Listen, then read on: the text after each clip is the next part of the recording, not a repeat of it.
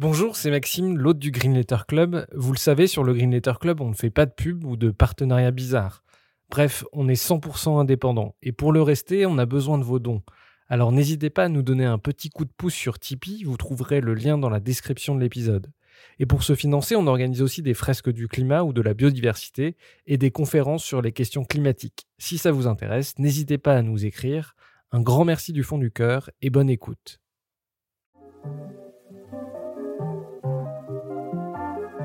Bienvenue dans le Green Letter Club, la chaîne qui décortique les grands sujets écologiques.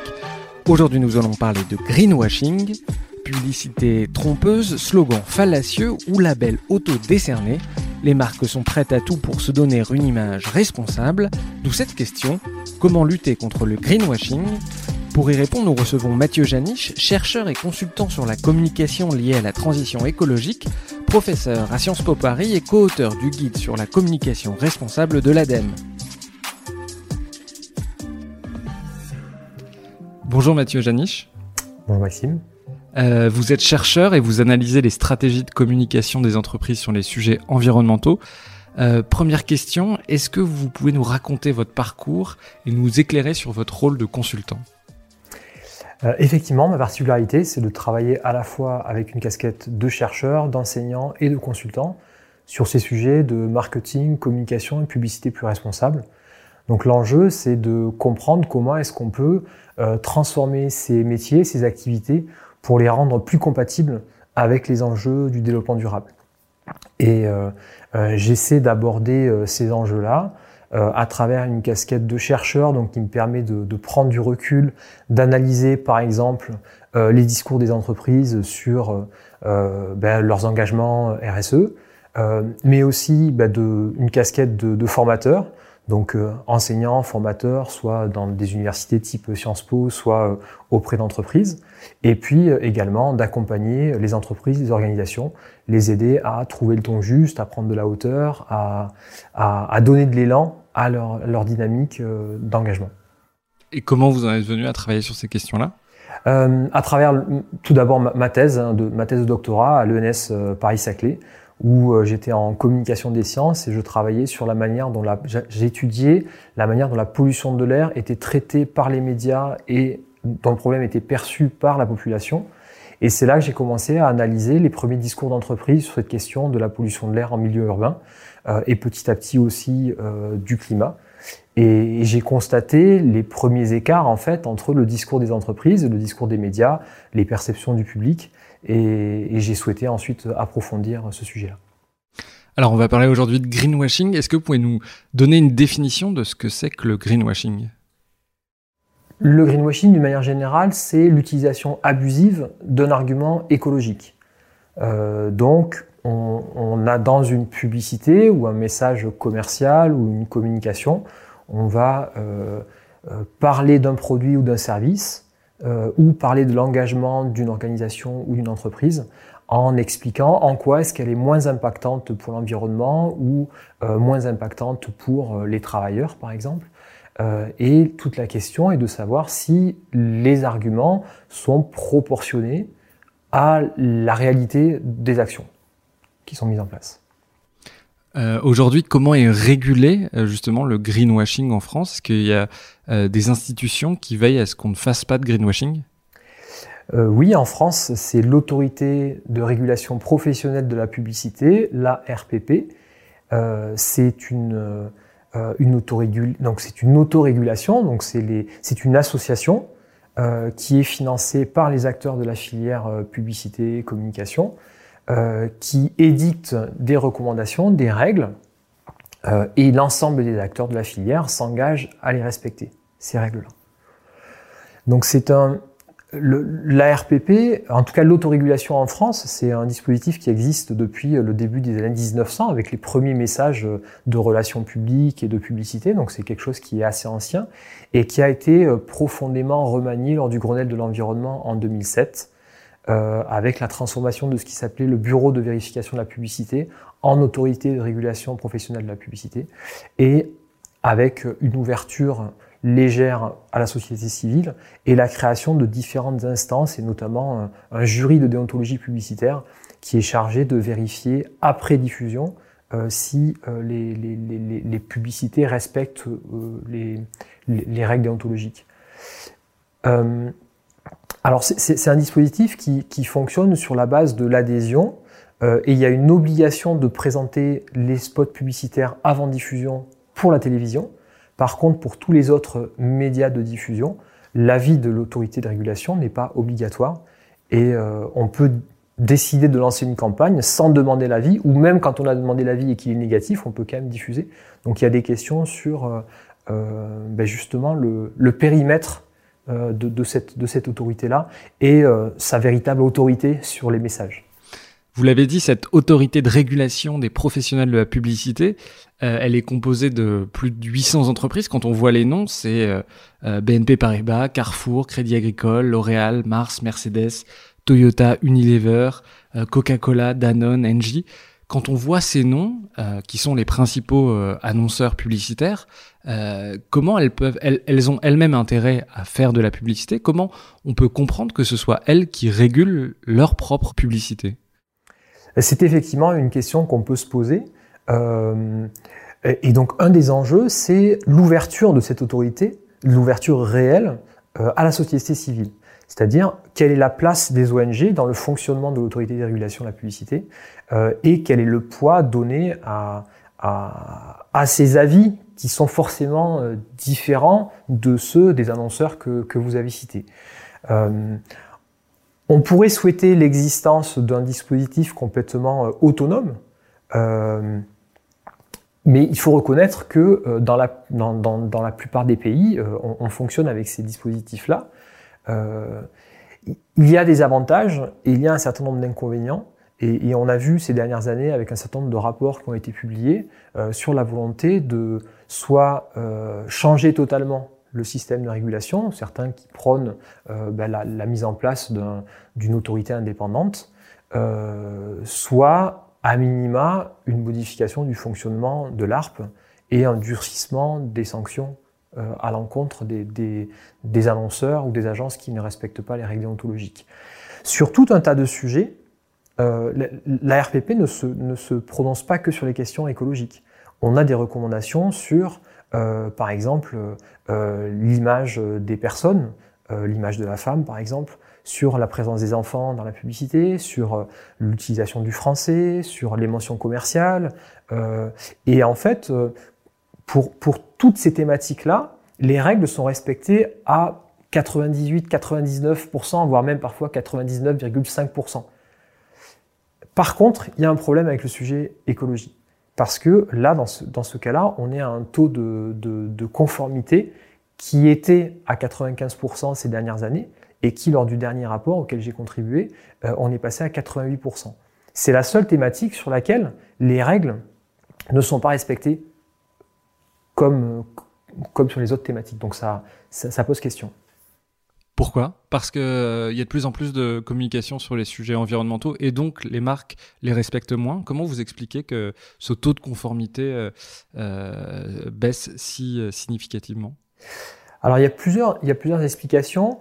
il, y a, certainement un turnover dans les équipes, dans les agences, chez les annonceurs, où ces règles, c'est un peu bizarre de dire ça comme ça, mais ne sont pas forcément bien connues. Euh, donc il y a certainement des, des, des erreurs euh, qui proviennent de, du manque de formation de, de, des personnels. Euh, il, y a certaines, il y a certains manquements qui proviennent aussi euh, du fait qu'on a des campagnes qui sont définies à l'échelle internationale et qui sont diffusées en France, mais les règles françaises sont plus strictes qu'ailleurs, et donc une campagne qui passe à l'étranger peut ne pas passer chez nous. Euh, enfin, en tout cas, n'est pas acceptable chez nous. Donc, parfois, on a ces cas-là. Et puis, je pense que euh, on, a aussi euh, une, une, méconnaissance, pas simplement des règles, mais de l'impact que peut avoir une communication ou telle ou telle allégation. Je pense que les, annonceurs et les agents sont convaincus qu'elles sont dans le vrai quand elles annoncent que, euh, si on prend des exemples, que voilà, acheter acheter une bouteille de gaz, vous savez, les, bouteilles de, propane là, ou de, de butane, euh, en achetant cette bouteille-là, on fait un geste pour l'environnement parce que la bouteille est compensée euh, carbone, ou euh, que vous avez un thé qui protège les tigres sauvages parce qu'il y a un partenariat avec le WWF, où effectivement l'ONG va financer la protection d'une forêt tropicale dans laquelle il y a, des tigres. donc je pense que les, annonceurs et leurs agences ont le sentiment d'être dans le vrai et elles ont envie de traduire ces engagements-là, mais elles n'ont pas conscience qu'elles vont trop loin et qu'elles utilisent des arguments qui sont abusifs. Mais le gaz, c'est une énergie fossile. Tout le monde sait que ça pollue énormément, par exemple. comment l'annonceur ne peut pas être au courant? Euh, Je pense que les annonceurs. Alors, je, parle souvent des annonceurs et leurs agences, leurs agences parce que c'est souvent un, binôme, ou en tout cas, il y a des équipes communication chez les annonceurs. Donc, euh, bon. Ils ont envie de valoriser des actions qu'ils mettent en place euh, mettre en place un programme de compensation carbone, ça va être du temps, de l'énergie, de l'argent, euh, et ils ont envie de valoriser ça sur un plan commercial. Euh, le problème, c'est que souvent, il y a un raccourci qui est fait au moment de, la conception de la publicité ou du message publicitaire. et c'est tout un enjeu avec la publicité responsable, c'est est-ce qu'on peut avoir une publicité qui est créative, qui est attractive, qui donne envie, tout en restant ben, au, juste niveau euh, par rapport aux engagements, par rapport à la réalité des actions et aussi à, la portée des actions. On voit de plus en plus de, campagnes de communication sur un plan strict des règles déontologiques. Elles respectent les règles parce qu'elles vont avoir un vocabulaire mesuré, elles vont parler effectivement de, ce qui a été mis en place, etc. Mais on, nous parle, l'annonceur nous parle d'un enjeu qui est, euh, je sais pas moi, 5%, 10% de ses impacts réels. Et ça aussi, c'est du greenwashing, sauf que les règles déontologiques sont respectées, mais euh, on, met le projecteur sur un petit enjeu et on oublie de parler de tout le reste. Donc ça va être le géant du commerce en ligne qui va nous faire un spot publicitaire pour nous expliquer en quoi ces cartons sont faits euh, en matière recyclée. Euh, et comme quoi il y a de, l'agro euh, pâturage autour de ces, bâtiments, mais qui ne nous parle pas de tous les enjeux de livraison et de tous les enjeux de conditions de travail à l'intérieur de ces des cadences infernales à l'intérieur de ces entrepôts. Donc ce qui est fait est effectivement fait et est bien communiqué, mais le sujet n'est pas là. Le sujet il est ailleurs. Donc là c'est un autre, problème. Alors une des raisons qui fait qu'on vous a invité, c'est que vous avez porté euh, de nombreuses plaintes auprès de ce jury de déontologie publicitaire. Euh, est-ce que tout le monde peut porter plainte quand il voit une publicité qu'il estime être du greenwashing auprès de ce jury? Oui, ça c'est un des, une des choses qui fonctionne bien avec euh, le dispositif en France, c'est que c'est très facile de porter plainte, que n'importe quel particulier peut le faire. Il suffit de se rendre sur le site du jury d'ontologie publicitaire, d'aller sur l'onglet euh, euh, signaler une publicité.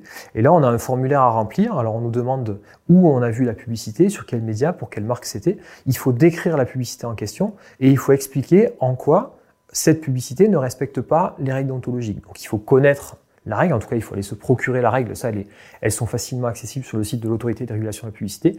Et ensuite, on dit, ben voilà, euh, cette partie-là de la publicité ne respecte pas euh, tel, tel point. Et ensuite, on, joint un visuel. C'est bien d'avoir pris une photo de la publicité ou le lien sur lequel on a trouvé le, document. Et c'est envoyé. Euh, on reçoit un accusé de réception. Et ensuite, la procédure va suivre son cours. Donc, dans un premier temps, on va vous dire si la plainte est recevable ou pas parce qu'il y a certaines règles qui doivent s'appliquer. Est-ce que c'est une publicité? Est-ce que c'était sur un média français? Est-ce que c'était il y a moins de deux mois? Est-ce que vous avez donné votre vrai nom, etc. Euh, ensuite, on vous dira si euh, la plainte elle est jugée de manière, sur une procédure simplifiée ou si elle passe en audition devant les membres du jury. Et euh, votre plainte est transmise de manière anonyme à l'annonceur, à l'agence, au diffuseur, qui peut faire leur remarque. Et ensuite, vous êtes auditionné et vous présentez oralement vos, ben, votre analyse, vos, accusations. Euh, il y a la défense de l'autre côté. Et ensuite, le jury se retire prend sa décision et vous communique l'avis, et l'avis est ensuite publié sur le site. Et entre le moment où on dépose une plainte et le moment où l'avis est publié, en général, il se, passe deux mois. Euh, combien il y a de plaintes qui sont déposées par an? Est-ce qu'on a une idée? Sur les enjeux euh, en, relation avec la recommandation de développement durable, donc sur les, le greenwashing à proprement parler, euh, je crois qu'en 2018, c'était 70 plaintes dans l'année. Voilà. Je pense que ça va augmenter là parce qu'on est. Euh, moi déjà j'en dépose plus et, et je suis pas le seul à le faire. Vous en avez déposé combien? Et est-ce que vous pouvez nous citer un exemple d'une pub Alors là, j'ai fait le décompte récemment. Je suis à une quarantaine de plaintes et j'en ai à peu près les. Donc depuis, j'ai commencé à faire ça en septembre 2019 et j'en suis aux trois quarts de plaintes qui ont été jugées fondées. Voilà. un exemple récent, ben, ça va être euh, alors une pour laquelle j'ai reçu le, ben, c'est une marque, euh, une marque automobile qui veut faire la promotion du véhicule électrique euh, à travers une web série avec un acteur comique connu et qui a intitulé sa, son, sa web série La zéro émission. Il est absolument pas question davantage écologique du véhicule électrique, mais à travers ce terme-là, le message qui est véhiculé, c'est bien de dire que euh, une voiture électrique n'émet pas de CO2. Et, donc, euh, voilà, ma plainte a été jugée fondée. Et donc là, ce qui est faux. Voilà, ce qui est faux.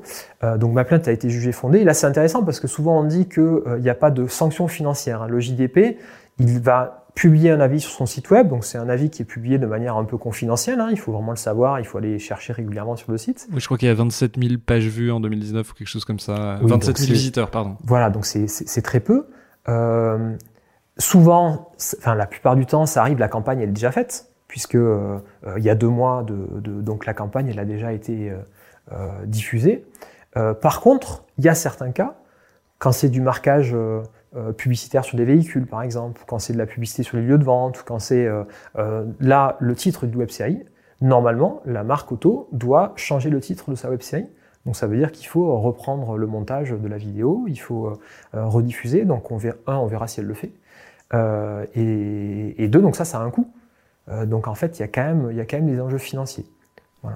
Donc là, vous prenez un exemple plutôt positif, mais ce que vous dites, c'est que la plupart du temps, en fait, il n'y a pas de sanctions. Les, entreprises sont prises la main dans le sac et il n'y a pas de sanctions puisque leur campagne de pub euh, est terminée. Alors, il n'y a pas de sanctions financières. Ça ne veut pas dire qu'il n'y a pas de pression. Il y a une pression parce que euh, en face de moi, quand je dépose plainte, j'ai souvent le directeur marketing ou le directeur publicité, euh, j'ai souvent la direction juridique, j'ai parfois un avocat. donc ça, c'est du temps, c'est de l'argent. Donc, euh, avoir une plainte fondée au jury déontologie publicitaire, c'est pas très bien vu quand même. Donc, les marques font tout ce qu'elles peuvent pour éviter d'avoir des plaintes fondées. Donc, elles se, battent en fait hein, contre, nous. Euh, donc, ça, ça, ça fait dire quand même que c'est pas anodin. Euh, mais c'est vrai qu'on est sur de l'image. On, va écorner un peu leur image. Parfois, ça va avoir des répercussions financières. Euh, mais très souvent, comme vous l'avez dit, euh, les publicités sont terminées et donc il n'y a pas de, dommages et intérêts à payer, par exemple, comme on pourrait l'avoir sur des actions judiciaires.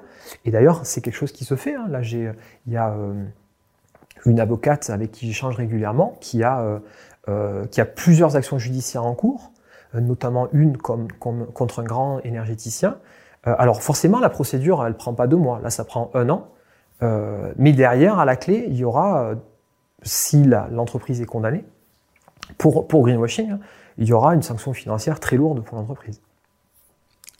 Mais parce que le déficit d'image, pardon, j'insiste là-dessus, mais euh, par exemple, une campagne peut être vue des millions de fois, euh, notamment quand c'est des grandes entreprises, et derrière, euh, le déficit d'image, c'est juste mettre sur le site de l'ARPP qu'il y a eu un problème avec du greenwashing, mais c'est très faible quand même. Ah, clairement, pour moi, c'est insuffisant. C'est-à-dire, il y, a on peut dire qu'il y a deux, points majeurs sur lesquels il faudrait vraiment euh, agir. C'est euh, premièrement de faire en sorte que l'ensemble des messages publicitaires soient contrôlés en amont par les juristes de l'autorité de régulation de la publicité. Euh, tout à l'heure, je vous disais qu'il y avait 70 cas de, plaintes, mais en fait, des, des avis avant diffusion, il y en a plus de 1000 par mois qui sont diffusés, alors qu'on a 70 par an. Donc, c'est, en fait, il y a un travail au quotidien, mais qui est complètement obscur. C'est-à-dire qu'on ne sait pas ce qui se passe parce que c'est des données qui sont confidentielles. Donc, on ne sait pas comment les campagnes sont modifiées avant leur diffusion.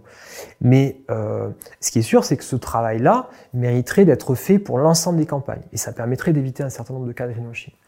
Euh, donc, obliger les, annonceurs, les agences à proposer euh, et à soumettre leur campagne, leur message euh, à, l'autorité de régulation. Ça, ça serait le premier point. Et le deuxième point, ça serait effectivement une publicité beaucoup plus forte, beaucoup plus vaste sur les résultats. quand une même quand la plainte est infondée, hein, je veux dire, c'est le jeu. Hein, quand on, mais en tout cas, de sortir de cette communication très discrète euh, pour avoir, comme on a parfois quand il y a des condamnations judiciaires, on a un bandeau sur le site de l'annonceur qui dit euh, euh, suite à telle décision, nous avons le produit a été rappelé parce qu'il était dangereux pour les enfants. Voilà, on pourrait très bien avoir ce, ce genre de bandeau et ça permettrait d'accentuer la pression. Ce principe du name and shame, donc pointer du doigt une entreprise pour écorner son image, pourrait être renforcé à travers la publication obligatoire sur des revues professionnelles et sur le site web de, l'entreprise. Euh, justement, quels sont les critères qui sont retenus pour considérer que c'est du greenwashing? Alors, la recommandation de développement durable, c'est neuf items. Euh, moi, j'en retiens, je retiens quatre familles en fait. Euh, il y a ce qui revient très fréquemment, c'est un vocabulaire qui est disproportionné. Par exemple, on va vous dire que tel produit est écologique, euh, alors qu'en fait, il est moins impactant, il est plus écologique. Mais en soi, un produit ne peut pas être neutre ou positif ou voilà.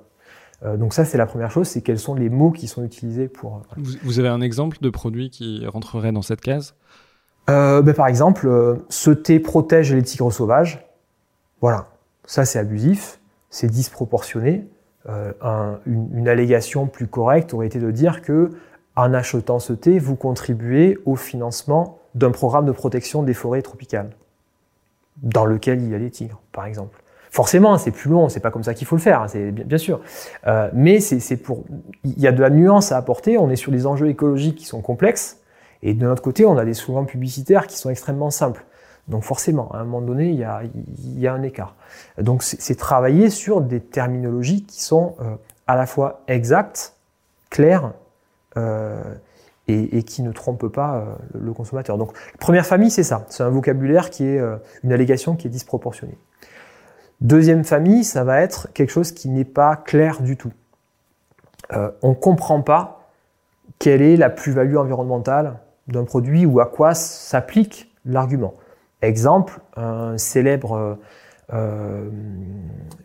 marque de basket à trois bandes qui nous propose, qui qui annonce 100% iconique, 50% recyclé. 50% recyclé, c'est quoi qui est recyclé? C'est euh, toute la chaussure, c'est le plastique au niveau de la semelle, c'est la tige, et ça, même en regardant les mentions qui étaient écrites en tout petit en allant sur le site web, on n'avait pas l'info. Donc là, clairement, on a une allégation 50% recyclé, on ne sait pas ce que ça veut dire. Donc là, c'est le problème de clarté de l'allégation environnementale. La troisième famille, c'est euh, tout, tout l'environnement de la publicité, c'est-à-dire la, mise en situation du produit ou du service, où là on va avoir euh, l'utilisation euh, d'images de nature, d'animaux, euh, le son, parfois c'est des petits oiseaux, on va avoir des labels qui peuvent être là, donc des éléments visuels ou sonores qui nous donnent l'impression de naturalité. Euh, donc ça, ça va être dans le, le cas de la, de, la, de, la, de la bouteille de gaz dont je parlais tout à l'heure. Euh, on a sur le visuel, on a une, planète Terre avec la mascotte de la marque et un enfant qui sont dans une position de protection de la Terre. Et on a le sentiment que ben, quand on achète le produit, on va, c'est un acte protecteur comme si euh, on allait planter des arbres avec une ONG. Quoi. C'est exactement les mêmes visuels. Donc voilà. Donc là, il y a un abus euh, visuel. Mais alors là, de mémoire, alors je vais peut-être écorner euh, ou ma mémoire me fait peut-être me joue peut-être des tours, mais je me souviens d'une publicité il y a pas longtemps à la télévision sur une marque de hard discount qui disait en gros euh, on prépare demain avec euh, des enfants qui jouent dans l'herbe ou quelque chose quelque chose comme ça. Est-ce que ça, ça veut dire que j'aurais pu déposer plainte auprès du jury de déontologie publicitaire? Parce qu'elle elle a dû être vérifiée, vu qu'il y a un contrôle a priori sur la télévision. Alors, vous pouvez porter plainte de toute façon, mais ça ne veut pas dire que votre plainte sera jugée fondée. Elle peut être jugée infondée.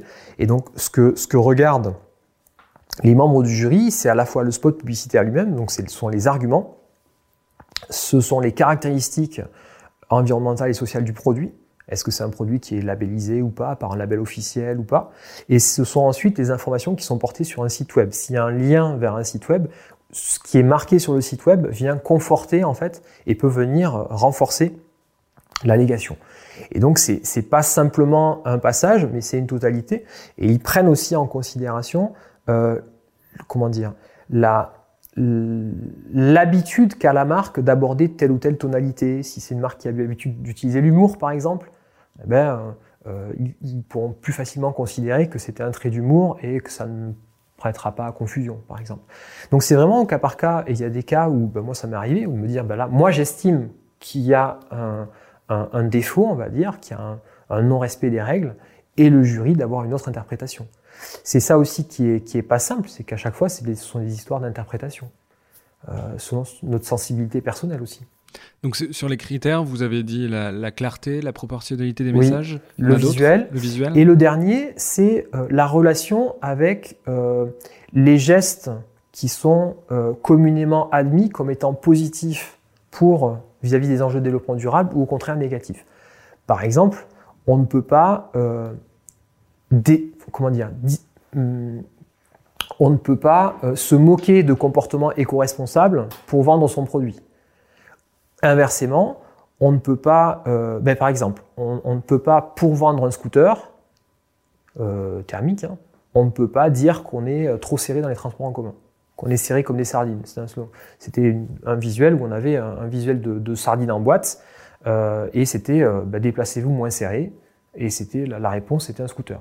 On n'a pas le droit d'aller à l'encontre de, de comportements éco-responsables.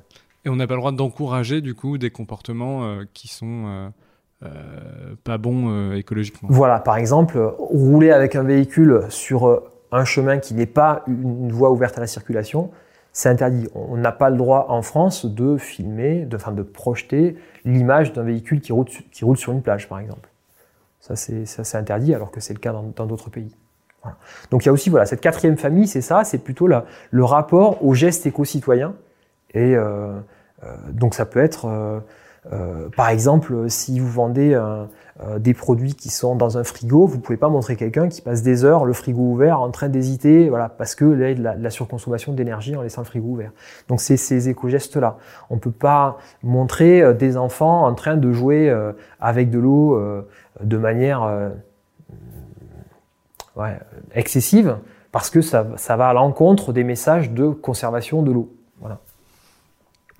Euh, je suis tombé sur une publicité euh, d'un grand groupe de téléphonie qui disait la 5G, euh, c'est plus écologique. Là, on est vraiment, les annonceurs ne peuvent pas ignorer que ce qu'ils ce disent est, complètement faux. là, l'annonceur se moque du monde quand même. Alors là, ce qui a été reproché à cette publicité-là, le plus écologique, il est proportionné.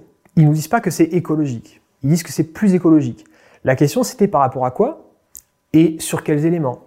Et là, dans le cas de cette publicité-là, il n'y avait aucun élément dans la page web de destination où on nous disait pourquoi c'est plus écologique. Donc on avait un argument, mais qui n'était pas étayé par des éléments de preuve. On aurait pu nous dire, par exemple, que c'est plus écologique parce que vous avez une meilleure connexion, donc vous allez télécharger vos données plus rapidement. Donc ça sollicite moins les serveurs, ça utilise moins d'énergie.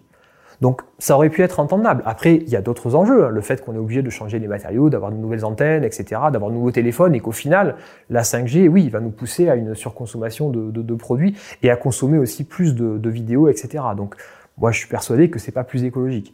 Mais là, en l'occurrence, on n'a même pas eu, enfin, le JDP n'a même pas eu besoin d'essayer de, de, de décider si oui ou non c'est plus écologique. C'est juste que l'annonceur n'avait mis aucun élément, aucun argument. Donc au final, euh, forcément, la plainte était fondée. Euh, dans le dernier rapport de l'ADEME, justement l'ADEME que vous avez euh, participé à rédiger, euh, ce rapport s'étonne que de plus en plus de grandes marques aient des manquements. Qu'est-ce que ça signifie pour vous? Parce que ces marques, elles ont des, équipes juridiques étoffées. On peut, on peut pas plaider justement qu'elles ne savent pas ce qu'elles font. Oui, c'est une interrogation qu'on a chaque année. C'est-à-dire que chaque année, on trouve, alors qu'on trouve des PME qui se lancent sur un marché euh, et qui, qui décident, elles ont trouvé le, produit. Et la dernière fois, c'était des caches caméras euh, qui se vendent comme ça sur, le web.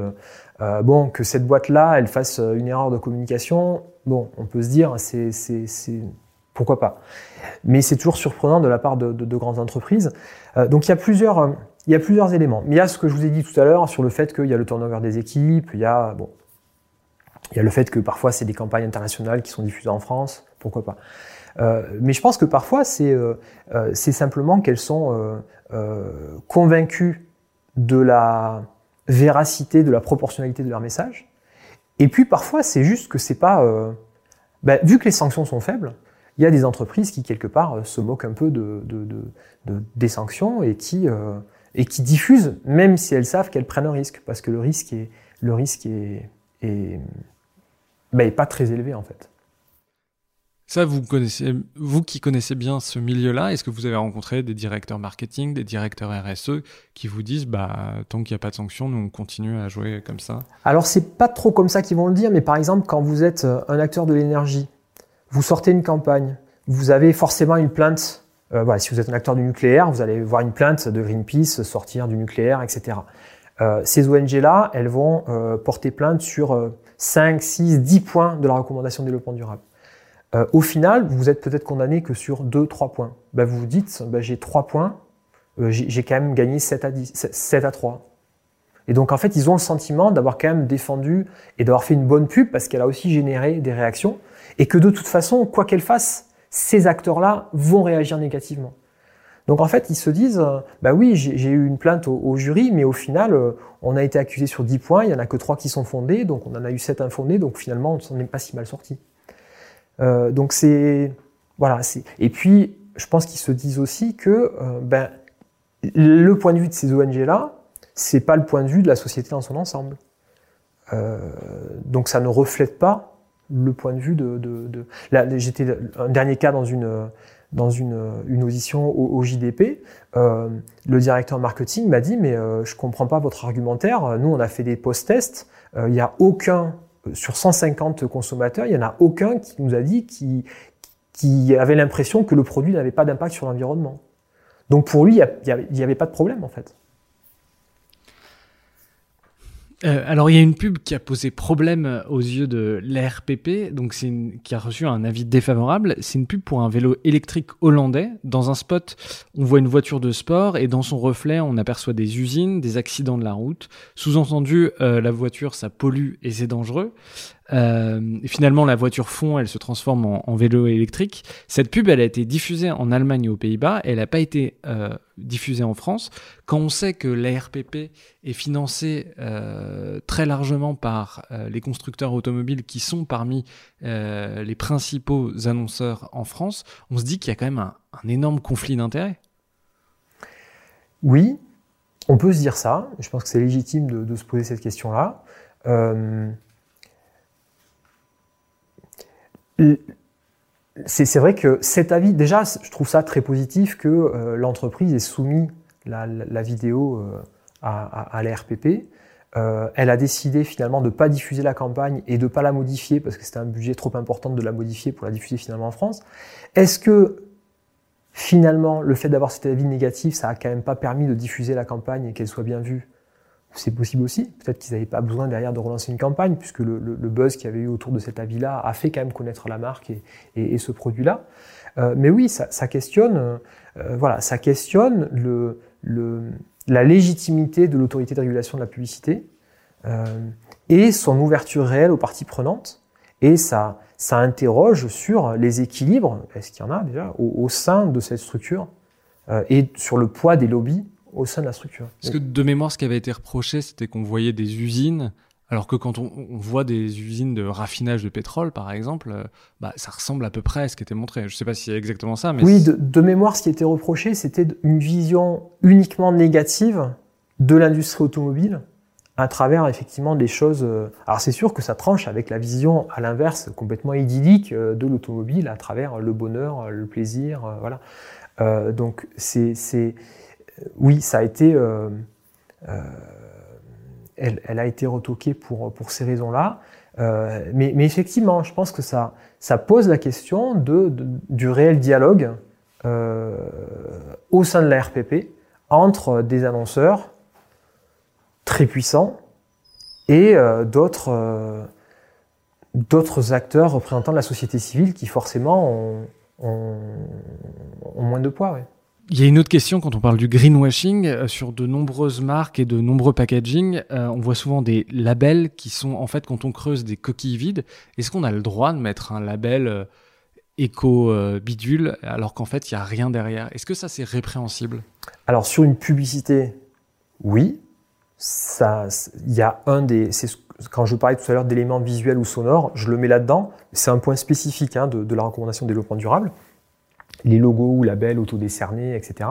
Ne pas faire passer pour un, comme un label officiel, un label qui est décerné, etc.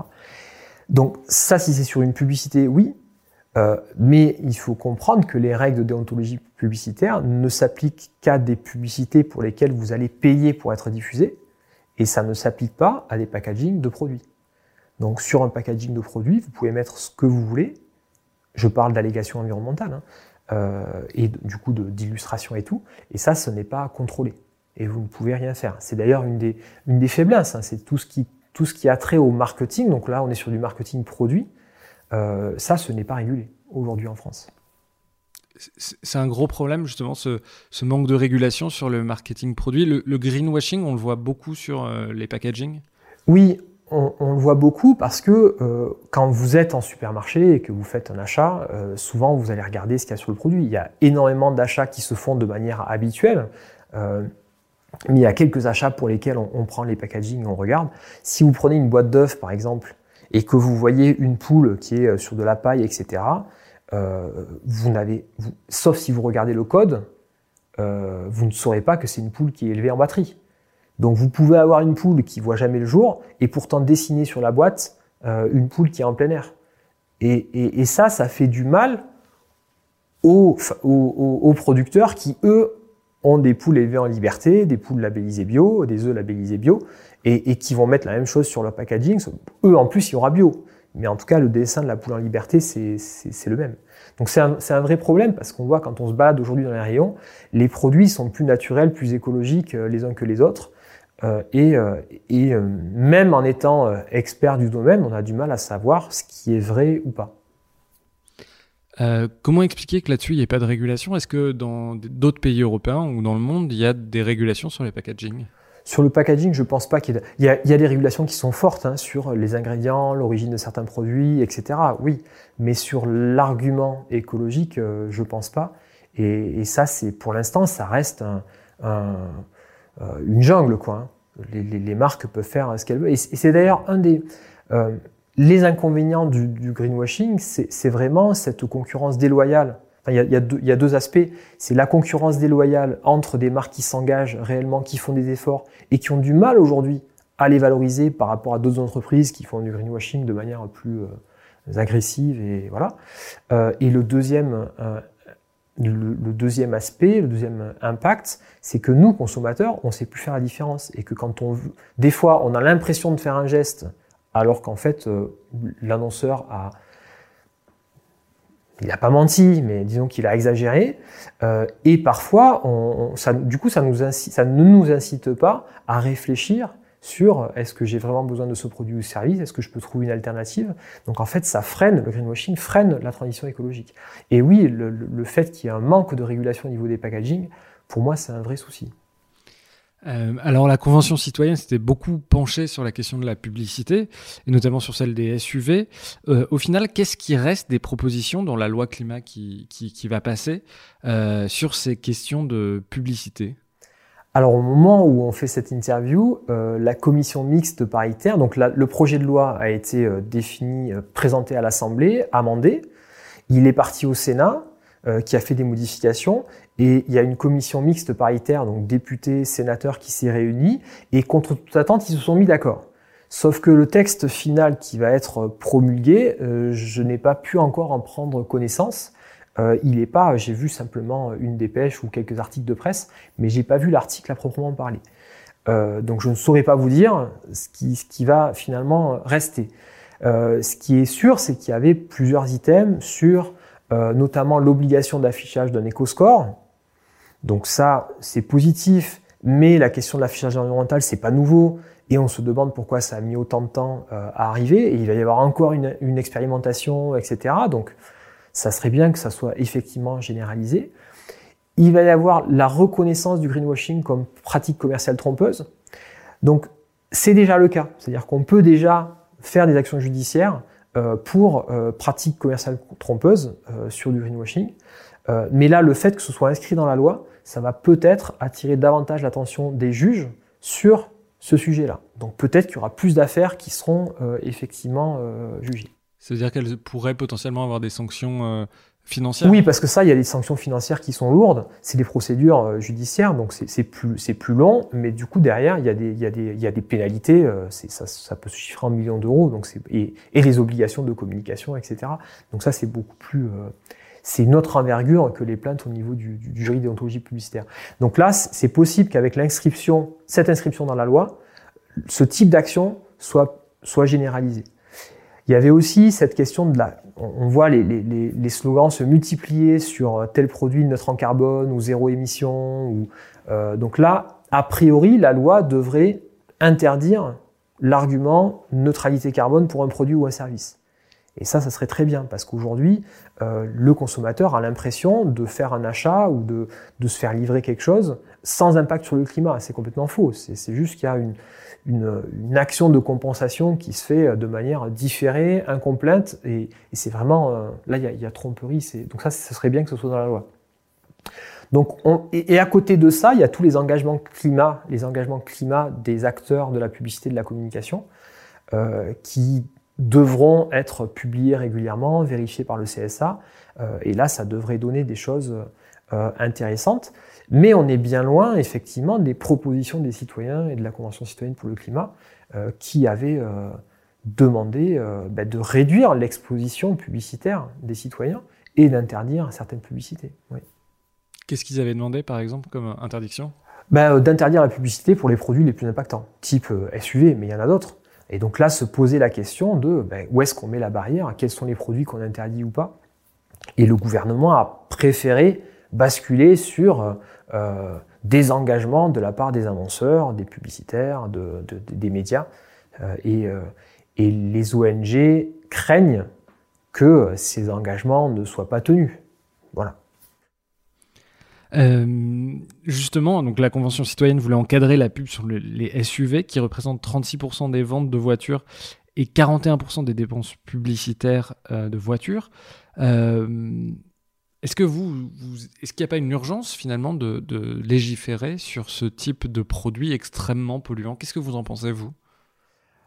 Alors, déjà, qu'est-ce que c'est comme produit polluant et quels sont les indicateurs qu'on va prendre? Si on prend l'indicateur unique du climat et qu'on a des SUV qui sont électriques ou hybrides, malheureusement, ils, vont même avoir un bonus, un bonus écologique. Quoi. Donc il y a un problème déjà dans la politique gouvernementale de euh, favoriser euh, ce type, l'achat de, ce type de, de véhicules. Euh, mais c'est vrai que quand on, constate que euh, en moyenne en France, les émissions euh, euh, donc moyenne par véhicule ont augmenté alors qu'on est censé les réduire drastiquement.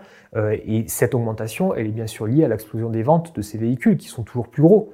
Euh, donc ça, pose vraiment question. la difficulté, c'est la publicité n'est pas la seule en cause et d'assortir une interdiction de publicité à un malus très fort et à une disparition à terme, à une interdiction de commercialisation à un moment donné. Donc, ce qui est par exemple prévu pour les véhicules euh, euh, diesel, qu'on dise, ben voilà, à telle échéance, on n'aura plus le droit de les vendre, donc on interdit la publicité 5 euh, ou 10 ans avant, et ça, ça a un sens. Mais simplement vouloir jouer sur la publicité, il me semble que c'est ne regarder qu'un aspect du problème et oublier les autres aspects.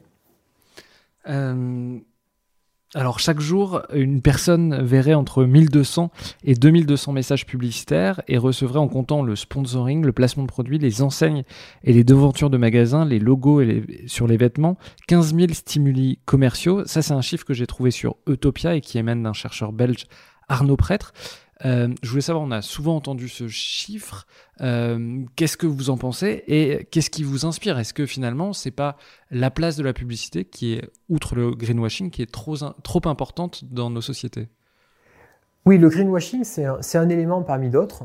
Euh, c'est la question effectivement de l'argument écologique, mais plus largement de la confiance qu'il y a entre les citoyens et les marques. et le rôle des marques en faveur de la transition écologique. Donc le greenwashing, je pense que ça questionne ça. Mais au-delà, et effectivement, c'est difficilement acceptable de constater qu'on est bombardé de messages publicitaires. Un message publicitaire, il est là pour faire vendre. Euh, alors que dans le même temps, nous sommes censés réfléchir à notre relation aux objets, aux produits, à notre, notre idée du bonheur. Euh, est-ce que c'est euh, parce que je suis au volant d'une voiture ou parce que je porte tel vêtement que je vais être plus heureux Donc d'un côté, on, veut nous faire acheter des produits, même s'ils sont euh, moins impactants, pourquoi pas. Et de l'autre côté, on doit se questionner sur ai-je besoin de ce produit ou de ce service et comment est-ce que je peux réduire mon impact? Et réduire mon impact, c'est forcément limité. C'est euh, euh, moins de vêtements, c'est des, des, produits qui viennent de moins loin, c'est moins d'énergie, c'est moins de déplacements ou en tout cas des déplacements plus, enfin moins impactants. Euh, donc oui, ça me paraît assez euh, incompatible. Donc on a du mal à poser la question de la place de la publicité en France parce que euh, on a un discours anti-pub qui, est, de plus en plus audible. et, ce discours-là, il est vraiment nécessaire pour aider à la prise de conscience.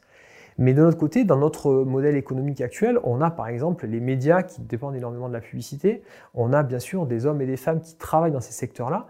Et du jour au lendemain, on ne peut pas comme ça couper euh, tout un secteur. Donc il faudrait arriver à imaginer une autre, d'autres moyens, par exemple, d'alimenter les médias en, fond pour leur permettre de, de, persister euh, et de réfléchir à, à d'autres manières d'utiliser la publicité, la communication, le marketing, mais pour aller davantage euh, vers des modèles qui sont compatibles avec euh, le développement durable.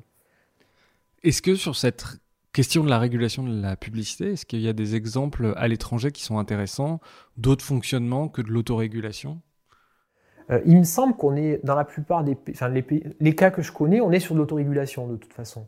Euh, il y, a, toujours la possibilité de saisir les tribunaux et c'est ce qui se fait, c'est ce dont on entend parler euh, régulièrement. mais en général, la, la, la profession s'est autorégulée et il me semble qu'en France, on est en avance sur ces questions de, de, de, de greenwashing. ça, mais c'est pas une, une fois qu'on a dit ça, ça ne veut pas dire qu'on ne peut pas aller plus loin et qu'on ne doit pas aller plus loin. Aujourd'hui, ne serait-ce que le dernier euh, bilan publicité environnement euh, ADEME ARPP et le prochain qui devrait sortir en 2022. On verra ce qu'il donne, mais en tout cas, les chiffres du précédent euh, rapport ne sont pas bons et, il est urgent, à mon sens, de durcir les règles. justement, faisons de la politique fiction. on vous bombarde président de la République ou ministre de l'économie. Qu'est-ce que vous faites? Quelles sont les premières actions que vous feriez pour encadrer la publicité en France? Alors ça, je ne m'attendais pas à cette question.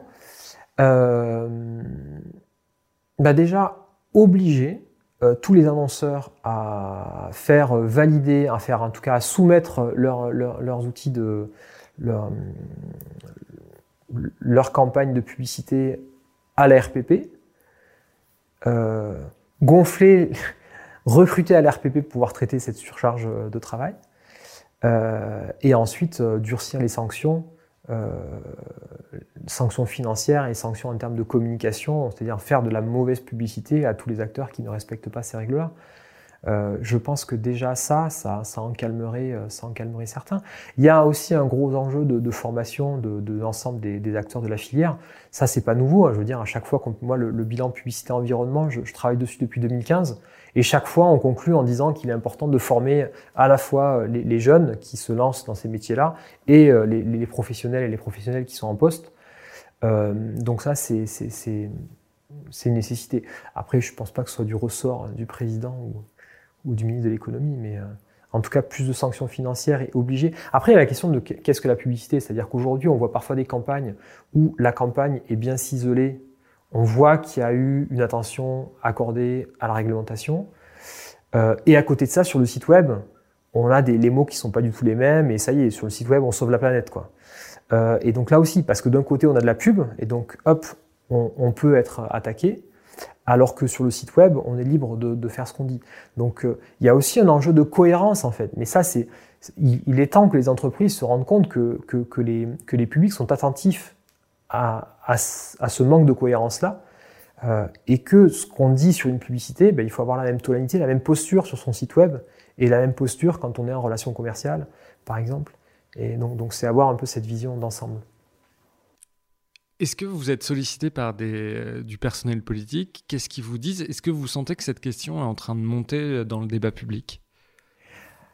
Alors, j'ai été sollicité euh, ces derniers mois par euh, Mathieu Orphelin et son équipe au moment de, du dépôt de leur projet de loi, justement, de loi E20 climat, et ensuite au moment de la discussion à l'Assemblée du projet de loi climat, pour donner mon avis sur les mesures qui étaient qui étaient envisagées ou proposées par, les différentes parties. Euh, c'est clair que c'est un sujet qui, monte euh, parce que ces deux dernières années, on a eu tout un tas de publications à la fois d'ONG, d'experts, des tribunes de la part des professionnels. On a des engagements de la filière, on a des projets de loi. Euh, donc oui, c'est un sujet et, et, et, la Convention citoyenne, bien sûr, hein, qui a mis le doigt sur le lien entre publicité et climat. Donc euh, depuis, depuis plusieurs mois, effectivement, on voit ce, cette thématique monter, euh, ne serait-ce qu'au niveau du gouvernement. C'est pas simplement euh, la ministre de l'écologie, mais ça monte au niveau du Premier ministre, avec des arbitrages qui sont faits à ce niveau-là. Donc euh, oui, il y a une montée en puissance. Ouais. Est-ce qu'il y a un sujet euh, sur le greenwashing qui vous semble important et qu'on n'aurait pas euh, abordé? Non, on en a parlé rapidement, mais c'est cette, cette on peut, faire des on peut accuser certaines boîtes de faire du greenwashing alors qu'elles respectent les règles déontologiques. Et c'est ça qui est compliqué aujourd'hui. C'est-à-dire qu'on peut avoir une publicité qui est bien faite sur une action qui a été euh, pertinente, enfin pertinente, en tout cas l'action a été réalisée. Il n'y a pas de doute sur la véracité de l'action. Et le vocabulaire utilisé, euh, voilà, c'est clair, ils en font pas trop. Mais c'est juste pas le problème. Et, et c'est pour ça qu'on les accuse de greenwashing. Et ça, les entreprises ont du mal à comprendre. Parce qu'en gros, elles mettent euh, le projecteur, elle, elle, elle, valorise des actions qui sont. C'est important qu'elle fasse ça. On va dire, c'est c'est pas nul, ça a de l'importance, quoi, ça, a de la valeur, mais c'est pas là-dessus qu'on les attend. On les attend sur leurs enjeux principaux, sur leurs enjeux majeurs, et on veut savoir ce qu'elles vont faire sur ces enjeux-là. Et, donc, il y a tout un tas d'observateurs, d'acteurs qui prennent mal ces communications-là parce qu'elles semblent déplacées, décalées par rapport aux enjeux majeurs. Et donc ça, on appelle ça du greenwashing. Tout le monde appelle ça du greenwashing parce que c'est un terme qui est connu. Euh, et pourtant, elle respecte les règles ontologiques. Et donc c'est ça qui est difficile à, à, faire comprendre aux entreprises. Est-ce qu'il y a une, vous qui travaillez euh, là-dessus, est-ce qu'il y a une campagne vraiment qui vous a écœuré où vous dites euh, le monde tourne pas rond après avoir vu cette pub? Oui, il y en a plusieurs. Euh, mais j'aimerais, si c'est possible, parler aussi de campagnes qui sont positives. C'est-à-dire qu'aujourd'hui, on a des marques qui font de belles campagnes. Ce sera pour après. D'accord. Okay, Dites-moi une, campagne qui vous écœure et après euh, vous citerez justement une campagne qui vous a semblé intéressante. Ben, une campagne qui, qui m'a écœuré par exemple, c'est une campagne d'un énergéticien qui s'appelle. Alors c'était un post Facebook, c'était pas une vraie ou une post euh, LinkedIn ou quoi, sur les réseaux sociaux, euh, qui s'appelait Oser la compensation carbone. Et moi, j'ai trouvé ça complètement déplacé parce que l'enjeu, il n'est pas là. L'enjeu, il est de réduire. C'était sur les avions. C'était de réduire nos déplacements en avion. C'est pas de, c'est pas doser la compensation comme si c'était un acte euh, euh, courageux, etc. Alors finalement, ma, plainte a été rejetée. Hein. Ça n'a même pas été considéré comme un manquement aux. Euh, mais moi, je trouve ça vraiment déplacé. Ah oui, j'en ai une autre. quand on nous dit rouler à l'hydrogène, c'est ne rejeter que de l'eau. Là aussi, ma plainte, et pourtant j'ai demandé la révision et ça a été refusé, enfin voilà, euh, l'argument a été jugé comme euh, conforme aux règles ontologiques. Mais pour moi, c'est vraiment trompeur, c'est-à-dire qu'on ne peut pas dire rouler à l'hydrogène, c'est ne rejeter que de l'eau. Je veux dire, il faut prendre en compte le cycle total et, et on a l'impression du coup que c'est une technologie qui a aucun impact négatif. Donc voilà, donc ça, ce sont des oui, cas. Par exemple, il y a du platine dans la pile à combustible, etc. Oui, et, puis pour fabriquer, pour concevoir l'hydrogène, on, on, va générer beaucoup de CO2. Donc, ce n'est euh, qu'un vecteur énergétique et donc il faut. À un moment donné, sur un cycle de vie, effectivement, ça ne rejette que de, que, que, que de l'eau. Mais, mais partout ailleurs, ça a plein d'impact et, et c'est juste un transfert de pollution en fait. Et donc on trompe le consommateur. Et donc ça, ça m'agace parce que euh, l'agence en question, l'entreprise en question, euh, elles ont l'impression d'être dans leur droit, dans leur bon droit, elles ne voient pas le problème, et c'est ça qui me gêne. C'est que voilà, donc ça, ça m'écœure un peu. Euh, mais bon, c'est aussi pour ça que je me bats et que j'essaie de, leur expliquer en quoi c'est problématique. À côté de ça, euh, il y a des tas d'entreprises. Alors, ce sont plutôt des PME parce qu'elles ont engagement qui, elles ont été conçues autour d'un engagement de soutenabilité. Depuis le début, elles font des choses euh, le mieux possible. Elles nous disent jamais qu'elles font les choses parfaitement. Elles ont, elles ont une forme de transparence, d'honnêteté sur les difficultés qu'elles rencontrent. Euh, et donc, on a des, entreprises qui communiquent et qui nous font percevoir leur cheminement, euh, leur réussite et aussi euh, parfois leurs échecs ou en tout cas euh, les challenges à relever pour, pour les années qui viennent. Et c'est intéressant aussi de montrer que euh, on a qu'il est possible de communiquer, qu'il est possible de s'engager sur ce chemin-là et qu'on peut derrière valoriser ça et développer ses ventes et euh, valoriser ses équipes, euh, attirer de nouveaux talents, etc. Donc c'est aussi ça qui est un message important à faire passer, je pense, c'est que on a besoin des compétences des professionnels de la communication, du marketing, de la publicité pour euh, donner une image plus positive d'une vie bas carbone d'une société qui soit plus soutenable. Euh, et, on a besoin, parce qu'on a besoin de changer les perceptions, de changer les comportements, et donc euh, les professionnels de ces secteurs-là savent le faire. Maintenant, il, est temps qu'il y ait une majorité d'entre eux qui le fassent à bon escient, euh, alors qu'on est encore, je pense qu'il n'y a encore qu'une minorité qui, fait ça. Et du coup, ça nécessite aussi de changer le modèle d'entreprise, avec des entreprises qui sont réellement euh, plus soucieuses de leurs impacts environnementaux, sociaux, sociétaux, et pas simplement avec un regard focalisé sur les résultats économiques. Vous m'avez un peu coupé l'herbe sous le pied. Euh, mes dernières questions. Euh, quel est le message justement que vous voudriez adresser aux gens qui nous écoutent?